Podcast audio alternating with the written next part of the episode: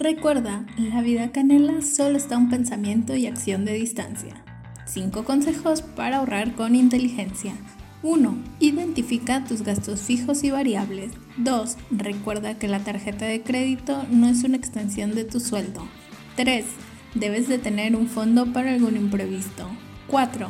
Ten presente si lo que vas a adquirir es realmente imprescindible. Ejemplo, te preguntas, ¿debo comprarme ese par de zapatos? 5. Si tienes hijos pequeños, debes incentivarlos a la cultura del ahorro.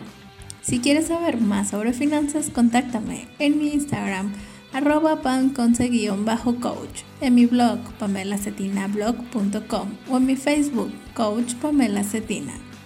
Nos escuchamos en la siguiente emisión.